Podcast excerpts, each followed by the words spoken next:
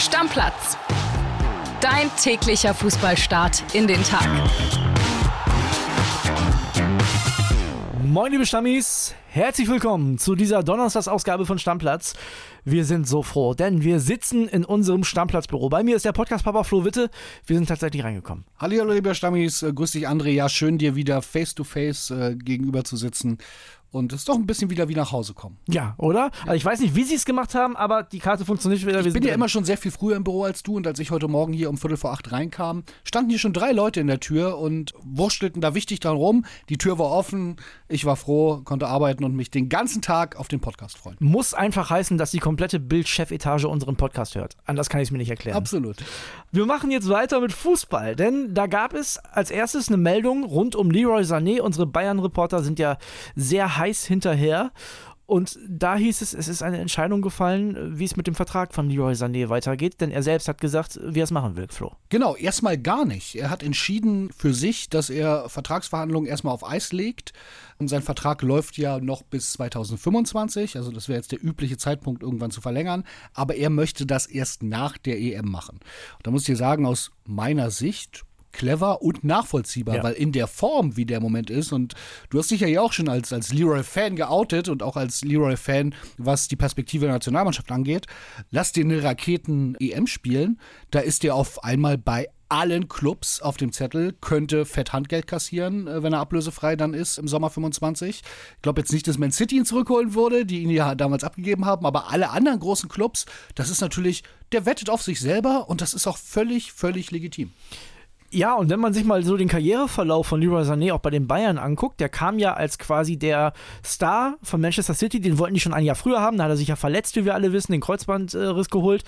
Dann ist er nicht so richtig gut angefangen, fand ich. Also immer mal wieder aufblitzen lassen, aber lange auch relativ unkonstant und ist jetzt komplett explodiert. Und ist doch klar, dass man zu dem Zeitpunkt, wo man äh, gerade in Topform ist, dass man da alle Möglichkeiten ausloten möchte. Mag auch jeder Spieler anders machen. Es mag auch Spielertypen geben, wie ein Thomas Müller, der zum Beispiel, ne, Bayern-Ikone, hat sich da immer wohl gefühlt, hat nie daran gedacht, was anderes zu machen, der dann gleich verlängert hätte. Aber es gibt unterschiedliche Spielertypen und Sané ist der Typ, der wettet auf sich selber. Ich finde das ganz geil. Warum nicht? Und ähm, das heißt ja nicht, dass er nicht bei Bayern bleiben Richtig. möchte, aber er möchte einfach mal selbst das Zepter in der Hand haben und gucken, was es möglich. Und ich glaube mal so, für unsere EM, jetzt mal einen Schritt weiter gedacht, ist das gar nicht schlecht, wenn jemand in so ein Contract Year geht, wie man im US-Sport sagen würde, und sich einfach zeigen will auf der großen Weltbühne, was ja immer noch mal ein bisschen exponierter ist als selbst Champions League. Wissen wir selber, wenn Leute riesen EMs spielen, da haben schon wirklich sehr, sehr viel schlechtere Kicker als Sané sehr, sehr viel bessere Verträge bekommen. Also. Ja, also ich glaube sowieso, momentan ist es, oder ist Leroy Sané in so einer Form, dass er vielleicht in ein, zwei, drei Vereinen der Welt nicht sofort Stammspieler wäre, aber ansonsten würde er überall, überall. sofort weiterhelfen. Ja, fast überall, ne? absolut. Und deswegen, ja, finde ich auch, finde ich eine smarte Entscheidung auf jeden Fall von ihm, da abzuwarten und zu gucken, wie die EM läuft. Und wir hoffen ja alle, dass die hervorragend läuft für unsere deutsche Nationalmannschaft. Dann müssen wir über Jaden Sancho nochmal reden, denn da äh, haben wir so ein bisschen Gegenwind bekommen von den Stammis, die nämlich gesagt Ungewöhnlich haben. Ungewöhnlich bei BVB-Themen. Kriegen wir eigentlich nie Gegenwind. Kriegen wir immer nur Schulterklopfen. Aber jetzt wird's, pass auf, es ist noch verrückter als sonst, denn sonst ist es ja so, wir sagen etwas nicht so Erfreuliches zum BVB und die Stammis sind die BVB-Stammis sind deswegen sauer. Jetzt haben wir gesagt, der Sancho, das ist doch einer und der hat schon funktioniert unter Terzic und geil. Und jetzt kommen die Leute um die Ecke und sagen, ja, schon ein bisschen zu sehr gehypt von euch ja, vielleicht sind die äh, BVB-Fans skeptisch im eigenen Verein gegenüber geworden oder ein bisschen misstrauisch. Vielleicht sind es aber auch gar keine BVB-Stammis gewesen, das weiß ich im Einzelfall nicht. Vielleicht sind es auch einfach neutrale Fans, die Was sagen. Was mich stutzig ne? gemacht hat, ich habe keine Jubel-SMS von Pöhler bekommen. Also oh, große ja. Sorgen um Pöhler, hat sich nicht gemeldet. Da hätte ich mir gewünscht, zu wissen, was er denkt. Pöhler, bitte melde dich beim Podcast, Papa, wichtig. O unbedingt. Ja? Ähm, und ich habe heute Morgen im Büro mit Philipp Thiel, war auch schon mal hier zu Gast, wir kennen ihn vielleicht auch von Bild TV-Kollege gesprochen, großer BVB-Fan. Und der hat einen Satz gesagt, wo, wo ich gedacht habe, Mann, da ist ein Funken Wahrheit dran. Ich habe ihn gefragt, Thiel, Junge, wie denkst du, was, Sancho, geil? Er sagt so, ja, ich bin hyped, obwohl ich weiß, dass es scheiße wird. er hat gesagt, er ist natürlich auch so ein bisschen Journalistenbrille. Er sagt, Mann, das wird Show, das wird Sancho, da wird was los sein. Ja. Aber ich weiß jetzt schon, dass es nicht geil wird. Und es haben einige auch geschrieben, es wird Kagawa, es wird Götze und es hat nicht geklappt. Genau, und da dachte ich mir so, Mann, vielleicht, ähm, und ich habe mich ja auch ein bisschen weniger euphorisch geäußert als du, möchte ich mal ja. einmal zu Protokoll geben. Aber da dachte ich, da, da hat Philipp, glaube ich, einen Punkt. Es wird auf jeden Fall Show werden das Risiko, dass es trotzdem scheiße wird, ist da, auch wenn es nicht für mich ein 100% Risiko ist. Ich glaube, es ist, vielleicht ist es 50-50, dass es geil wird oder dass es Mist wird. Und wir haben aber darüber gesprochen, brauchen wir jetzt nicht nochmal machen. Das Risiko ist von der wirtschaftlichen Seite her so gering, dass man das trotzdem eingehen kann. Ja, ich bleibe beim No-Brainer-Thema, genau. Es ist nämlich genau so, du musst es versuchen. Und wir haben auch gestern schon gesagt, Sancho ist halt auch nicht 28, 29, 30, sondern der ist noch vor dem besten Fußballeralter. Also möglicherweise hat er tatsächlich auch einfach noch Bock, Fußball zu spielen. Pre-Prime, wie so, man sagen Pre-Prime, auf Flo Witter heute mit seinen US-Sportbegriffen wieder. Ja. Ich würde sagen, wir machen weiter mit Eintracht Frankfurt. Ne, denn äh, die SGE hat auch ein bisschen was zu tun momentan. Da gibt es unter anderem einen Transfer zur Eintracht, der vorgestellt wurde mit äh, Donny van de Beek. Und es gibt jemanden, der die Eintracht verlassen hat. Wir hören uns einfach mal Euro Ulrika, Ulrika Sickenberger. Lange nicht gehört bei uns am Stammplatz. Hören wir uns an, äh, was sie dazu zu sagen hat. Servus, lieber André, ich grüße dich. Ja, jetzt ist sie wieder mal da, meine Lieblingszeit im Jahr, die zweimal im Jahr kommt, nämlich äh, Transferperiode, wo sich alles nur um Gerüchte, Spekulationen, mögliche Transfers, eventuelle Transfers, tatsächlich stattgefundene Transfers und Neuzugänge dreht. Jo, fangen wir mal mit den Fakten an bei Eintracht. Neuzugänge. Ähm, da hat sich Donny van de Beek vorgestellt. Ein sehr, sehr aufgeräumter, liebenswerter, höflicher junger Mann. Das darf ich ja inzwischen in meinem Alter sagen. Sagen wir mal so, es war jetzt nicht unbedingt äh, weltbewegend, was er erzählt hat. Er war schon sehr, sehr vorsichtig in seinen Aussagen. Ich denke mal, das ist ein bisschen auch der ähm, Zeit in England geschuldet, wo man ja gegenüber den Medien vorsichtig ist und nicht unbedingt gleich die großen Sprüche raushaut. Das macht ihn aber nicht unsympathisch, im Gegenteil. Ähm, also wie gesagt, sehr, sehr höflich, sehr nett. Ich denke mal, dass das vom Sportlichen auf jeden Fall funktionieren kann bei Eintracht. Mit, mit Donny van de Beek hat Eintracht auf jeden Fall jetzt einen Spieler, der im Mittelfeld vielseitig einsetzbar ist. Er selbst sieht sich eher im offensiveren Bereich, also als Achter oder Zehner, auch wenn er sagt, dass er schon auf der Sechs gespielt hat.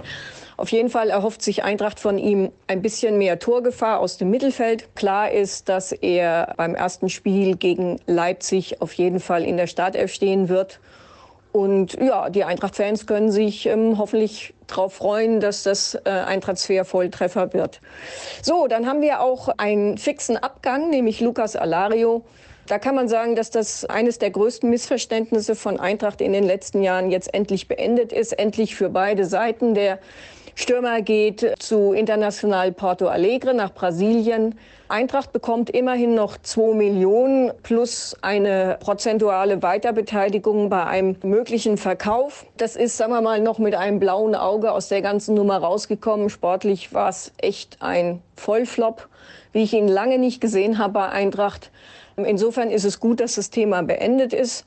Und dann haben wir noch Rafa Boré, der ja auch gerüchtet wird ähm, bei Porto Alegre der momentan bei Werder spielt. Da gibt's eigentlich aktuell keinen besonderen Stand. Also Porto Alegre hätte ihn wohl gerne, unabhängig davon, dass sie jetzt Alario verpflichtet haben. Waren sie, sind sie aber trotzdem ähm, auch an Bourré interessiert. Nur, ja, ob es diesen Wechsel wirklich geben wird, das dürfte doch schon arg zu bezweifeln sein, weil letztlich ja nicht nur Eintracht, sondern vor allen Dingen auch Werder Bremen der ganzen Sache zustimmen muss. Und da gehen eigentlich zumindest die deutschen Vereine beide davon aus, dass dieser Wechsel im Winter nicht passieren wird. Ja, Flo, kommen wir zuerst zu, zu Donny van de Beek. Da sag ich, das ist eine ähnliche Situation wie bei Sancho. Ne? Kein Stich gesehen bei Manchester United zuletzt. Eigentlich ein sehr, sehr guter Fußballer, hat es woanders auch schon gezeigt. Ja, wir sprechen über das Gleiche, oder? Ja, er hat es bei Ajax gezeigt, muss man sagen. Ja. Ähm, und da hat er auch, was die Torgefahr angeht, äh, in seinen drei Jahren bei Ajax, bevor er 2020 zu äh, Manchester United gekommen ist, immer so roundabout zweistellig Vorlagen und Tore erzielt. Also muss man sagen, Hut ab und ist ja auch keine absolute Witzliga. Bei Manchester dann halt wirklich nie richtig in Tritt gekommen. Genau. Ich hatte ihn so als, dachte man, Premier League erfahren, es waren nur 42 Spiele in den drei Jahren und dreieinhalb Jahren jetzt, die er da war. Von daher, das hat hat wirklich nicht funktioniert. Aber das ist halt so ein Gamble. Ich glaube, als er von Ajax weggegangen ist, war der auf einer ganz anderen Flughöhe. Wäre nie ein Spieler gewesen, der für Eintracht in Frage kommt.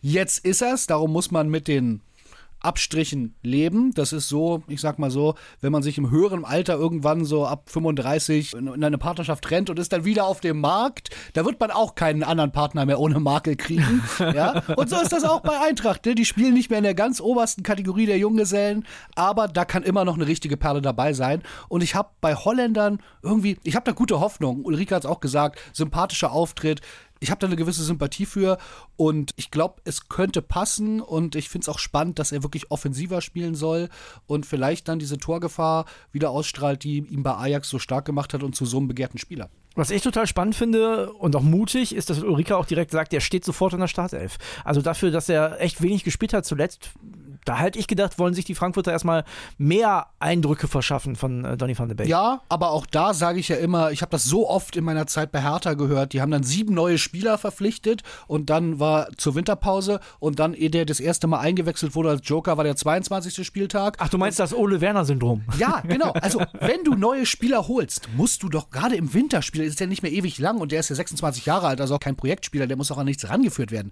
Du musst überzeugt sein, der macht mich sofort besser, der macht meine erste erste Elf sofort besser. Und wenn das nicht der Fall ist, dann bin ich immer schon sehr skeptisch. Dann ist man vielleicht bei so einer Transferpolitik im Sommer aller BVB und die Bilanz, die man dann am Ende zieht. Von daher, ich finde es gar nicht so überraschend. Ich finde es richtig gut. Ich freue mich auf den.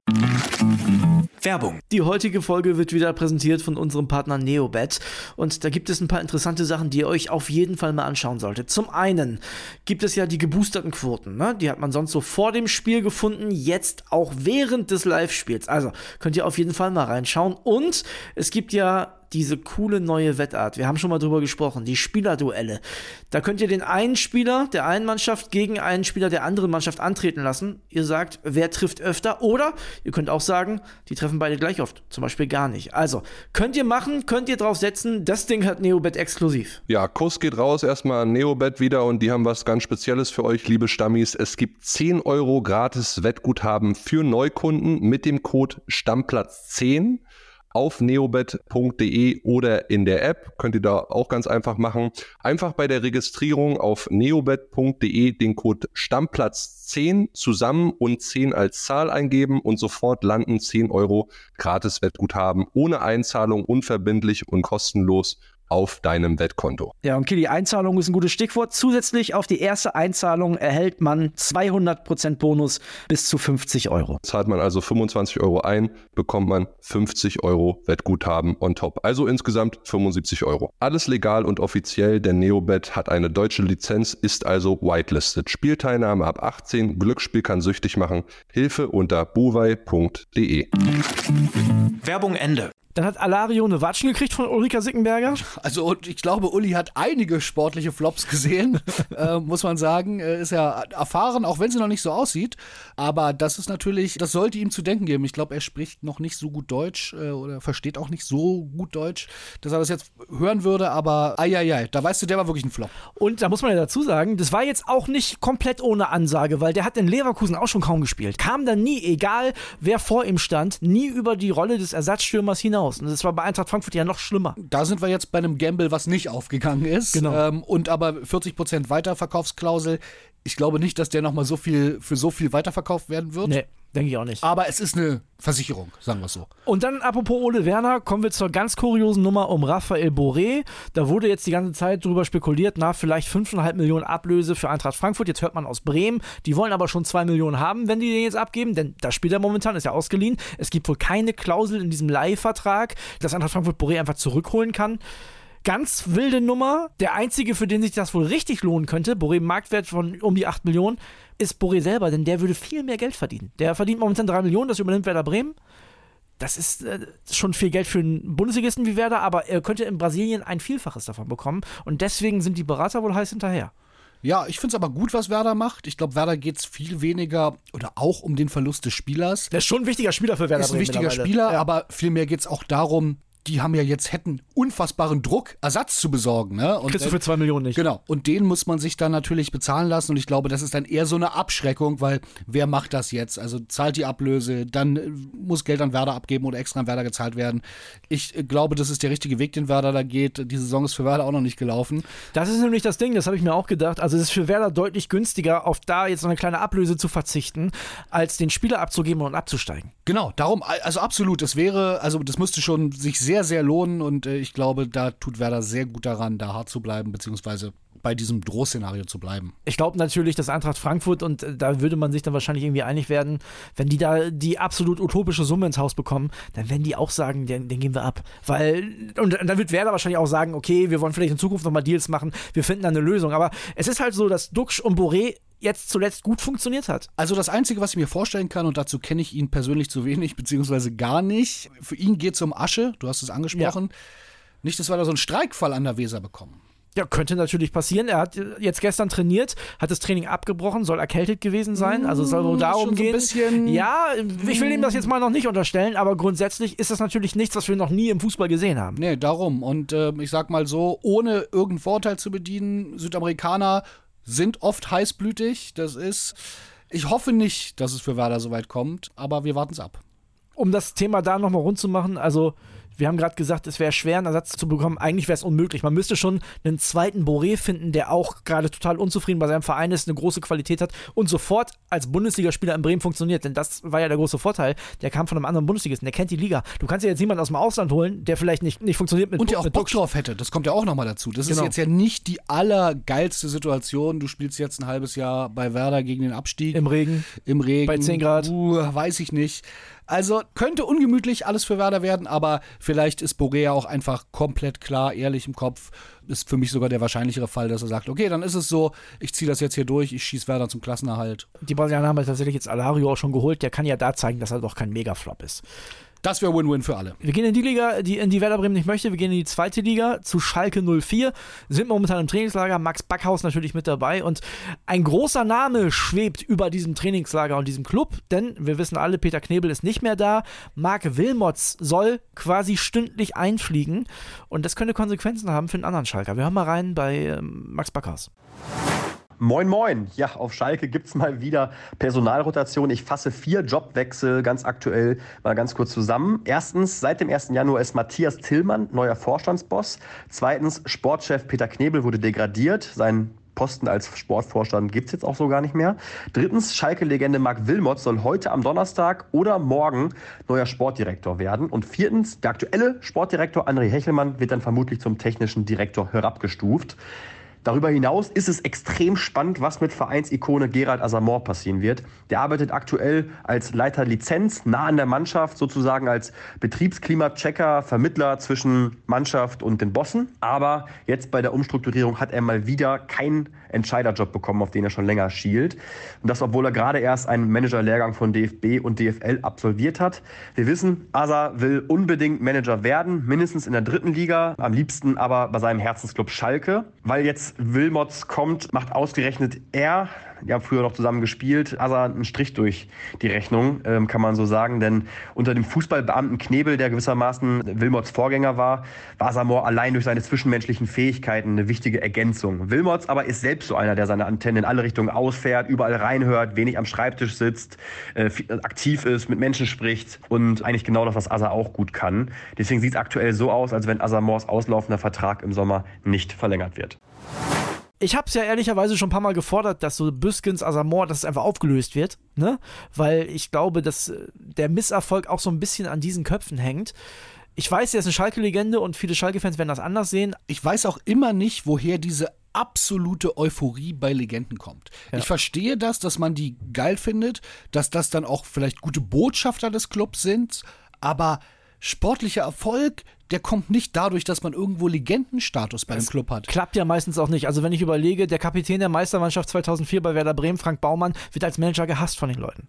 Ja, und also man kann da eher noch was kaputt machen Ja, genau, und an seiner eigenen Legende so ein bisschen kratzen und die kaputt machen. Und Asamoah, äh, ich finde den auch geil. Ich habe den gerne für Deutschland gesehen. Ähm, 2006 auch für mich eins der Gesichter des Sommermärchens gewesen. Wirkt aber bei Schalke auch in, in Interviews oder in manchen Aussagen immer sehr, sehr, sehr Genau, unglücklich. der Job ist nicht so für ihn gemacht Ja. in einer repräsentativen äh, oder halbwegs repräsentativen Position und der Erfolg spricht ja auch nicht für ihn. Seit diese Legenden da sind, naja, ist nicht viel Positives passiert. Von daher, mal gucken. Eine Legende kommt, die andere geht. Äh, hoffen wir, dass es bei Schalke irgendwann funktioniert. Ja, wir werden euch natürlich auf dem Laufenden halten. Ihr merkt schon, Ulrike Sickenberg hat es gesagt, es ist diese Lieblingsphase, die wir momentan haben, diese Transferphase. Es macht Spaß, jeden Tag gibt es neue Meldungen und da werden wir euch auch morgen wieder mit versorgen. In diesem Sinne, Flo für Holle Deckel drauf. Deckel drauf, macht's gut. Tschüss. Stammplatz. Dein täglicher Fußballstart in den Tag.